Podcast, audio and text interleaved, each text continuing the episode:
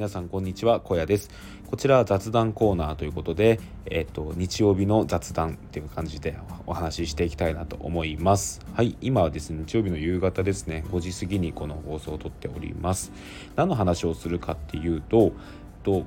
ブログコヤブログの一方でもう一個、えノートを始めますっていう話をしたいなと思います。でこのノートってあれですねあのウェブでやるノートあのよく皆さん知ってると思うんですけどあのノートを始めます。いやもう始めてるんですけどちょっとそれの改めてちょっとした告知っていうことをしたいなと思ってこのラジオを録っております。えっとですね、まあ、この告知をしようと思ったきっかけなんですけど先日一冊本を読んだんですよね。でそれが「各習慣」っていう本で、えっと、いしかわゆきさんという方が書かれた本なんですよね。いしかわゆきさんどんな方かっていうとフリーランスの今はウェブライターとして働いている。方でえっとその前は新 R25 って結構あの YouTube とかで上がってくると思うんですけどあのウェブメディアで、えーと、いろいろと記事のライティングとかをされていたそうですね。でそのいしかわゆきさんはノートで今までこう自分がいろいろ思ってきたことっていうのをこうありのままに綴ってきたそうなんですよね。でその綴ってきた文章がきっかけになっていろいろなお仕事がもらえて今フリーランスとして活躍されている方らしいです。はいで僕なんでこの本を知ったかっていうちょっとそのきっかけを忘れちゃったんですけど Kindle Unlimited の対象だったのであ対象なら読むかぐらいな感じで読んだらすごい良かったんですよね。であのその本を読んでいてすごい僕が響いたところがいくつかあるんですけどそれはですねこう自分語りで OK ですみたいなところなんですよね一つか。その結局何ですかねこう何かを発信する以上自分語りやめましょうっていうのがセオリーだと思うんですよ。ただですね一方で僕らって多分まあ僕はそうなんですけど少なくとも自分の声っていうのを聞いてほしいっていう思いすごいあると思うんですよね。結構なんか自分はこう思ってる自分はこういうことが好きなんだっていうことを発信したい人っていっぱいいると思うんですよね。でなんかこう自分の中で頭の中で今日あった一日の出来事とかがこうごちゃごちゃしてるのをなんかこう文字にしておきたいなっていう思いは前々からあったんですよね。ただなんかそれって自分発信になっちゃうし誰のためにもなんないからそんなこと書くのやめとこうってなんか僕はすごいそこでマインドブロックが働いていたんですけどこの「各習慣」っていう本を読んであそういうのも発信していいんだって思えたんですよね。でもう一つ響いたところが綺麗な文章じゃなくていいっていうところですね。あのー、こうなんか自分がなんですかねこうだなんですか文字をこう発信文字として何か、まあ、僕は今ブログやってるんで発信する時っていうのはなるべく読みやすくて綺麗な文章で書かなきゃいけないと思ってるんですよ。で別にそれは全然正しいと思っているんですけどただ一方でなんかもっと砕けた文章も書きたいなっていう思いが実はあるんですよね。なんかもっとこう感情のままに文章を書きたいでそれをそのままなんかもう本当発散したいみたいなこの気持ちを発散したいみたいなのがあるんですけどただそれを僕が今メインでやってる小屋ブログで書いちゃうとなんかちょっとやっぱり NFT とか仮想通貨の、えーと、記事のなんですかね質から性質からちょっとずれちゃう気がしていてあんまり書けなかったんですよね。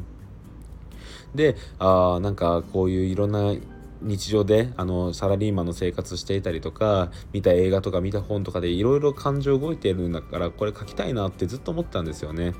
でなんかその感情の赴くままに文章を書いていいっていうのを書く習慣からこう教わったので、まあ、そういったところも取り入れて、えーと、ノート書きた書いていきたいなと思っています。はい、で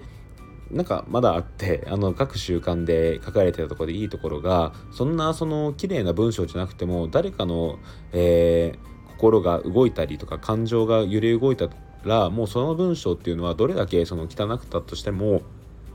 あの価値のある文章になるっていう話があったんですよね。でなんかそのその例として挙げられていたのがちょっと前にあったあの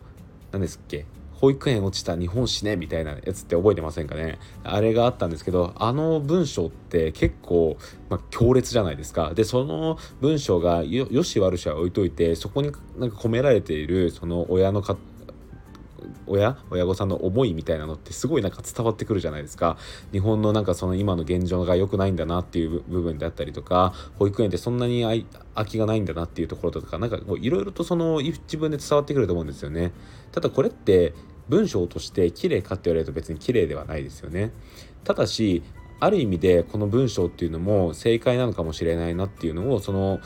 各習慣に書かれていた説明を見て思いましたねなので僕もまあそこまで強烈な文章を書く気はないんですけどなんか「ムカつく」とか あの「これがめっちゃ好き」とか「めっちゃ好き」とかってその「めっちゃ」ってどんくらいやねみたいな感じだと思うんですけどそういった部分も全部含めて僕の今思ってることとかそういうのを全部含めて、えっと、日記にしていきたいなってことを思ったんですよ。でそれがこうどういう形であってもなんかその人の心に残ったら最高だなって思いますね。で例えば何かもう本当にしょうもないあの話とかでもそれが例えばそれを読む人がですねあの例えばこう仕事ですごい嫌なことがあって疲れた日に僕の文章僕の日記を読むことによってちょっとクスッと笑ってくれたりしたら僕はそれだけでもすごい嬉しいんですよね。だからそういった文章をえーと、ブログの一方で書いていきたいなと思ってたので今回始めようかなと思いました。はいで、えっと、テーマとしてはテーマというかそのノートのねマガジンっていうのがあってそれがなんかその一つの軸に沿ったものとしてこう記事をまとめれるんですけどそのマガジンの名前がですね「コヤの都営バスに乗って」っていう名前です。はい、これはですね完全に書く習慣を書かれたいしかわゆきさんからも影響を受けまくってますね。このいしかわゆきさんが書かれていたノートっていうのがあれなんですよねその名前忘れちゃったんですけどその10分間、えっと、ゆぴの10分間だったかなんかその名前だったと思うんですけどこの10分間っていうのがそのいしかわゆきさんが、えっと、通勤と家に帰るまでの間が10分間だそうなんですけどその10分間にこうノートで書くっていうえー、コンセプトらしくてもう丸パクリで僕は普段会社の通勤がバスなんですよね。でそれも都内のバスなんで都営バスなんですけどその都営バスが大体20分ぐらい、えー、行きと帰り20分ずつあるのでそこで自分の文章ノート書ければいいかなと思っています。で、まあ、とはいえ行きのバスっていうのは、まあ、何もまだ一日が始まったばかりで思うことがないので行きの Voicy あ行きの Voicy 行きのバスではいつも通り Voicy を聞いて帰りのバスでねなんか自分のその一日あったこととかその時点で思ってることとかをノートに綴れればいいかなと思っております。すごい。船の音が。そうこう港が近くて僕住んでるところこういう音が聞こえるんですよね。はい。でですね、うん、なんか書くことはもう本当にその時僕が思ったことになります。で、なんか昨日あのザ・シティのオフ会があって嬉しかったんです。嬉しかったのが、なんか小屋さんの思ってることとか聞きたいですとか、そういう興味ありますみたいなことをオフ会の方々言ってくださって、なんかすごい嬉しかったですね。もうもはやなんか僕がどう思ってるかみたいな部分を気気にしてくださってる方がいるんだと思っていやなんか僕すごいそれ嬉しかったんですよね。だからなんかそういったきっかけもあってあの今回ねこのラジオ小屋ラジオの雑談の方でこの小屋のノートって方をちょっと宣伝しようかなって思いました。はい。であのツイッターでもねこの各習慣の感想をシェアしたんですけどそしたらですね芋虫さんって普段から雑誌でお世話になってる芋虫さんがですねあの小屋さんの日記楽しみにしてますってこちらでも言ってくださいましたね。で雑誌小屋さんの人となりが分かるのは雑誌の住人としては嬉しいですよっていうすごい嬉しいことが書かれてたので なんかそれのありがたい言葉をいただいたってこともあってなんかこのうん、ちょっとノートの方も頑張ろうかなって今思ってます。はい、で僕自身もですねちょっとこれを聞いていて文章を書くことに興味がある人がいれば言いたいんですけど是非書いてほしいですね。で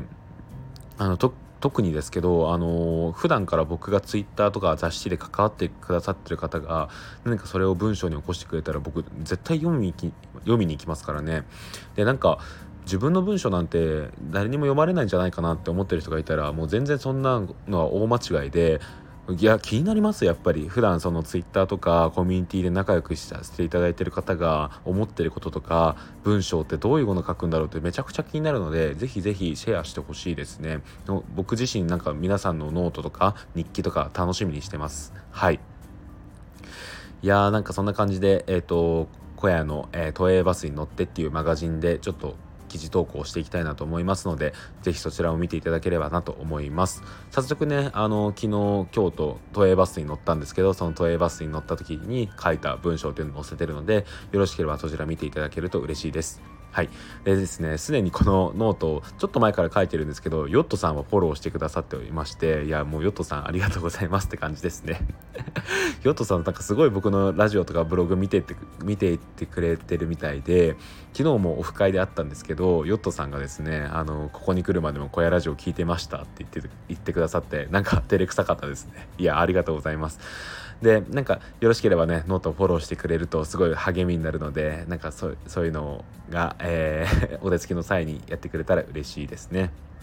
はい、そんな感じで僕のノートの概要欄あすみません僕のノートの URL を、えー、この雑談の概要欄に載せておくのでよろしければそちら見ていただけたら嬉しいです。はい、えー、そんな感じで雑談の方の放送終わりたいと思います。ここまで聞いてくださった方々ありがとうございました。ここまでのお相手は NFT ガイドの小屋でした。それではまた明日。バイバーイ。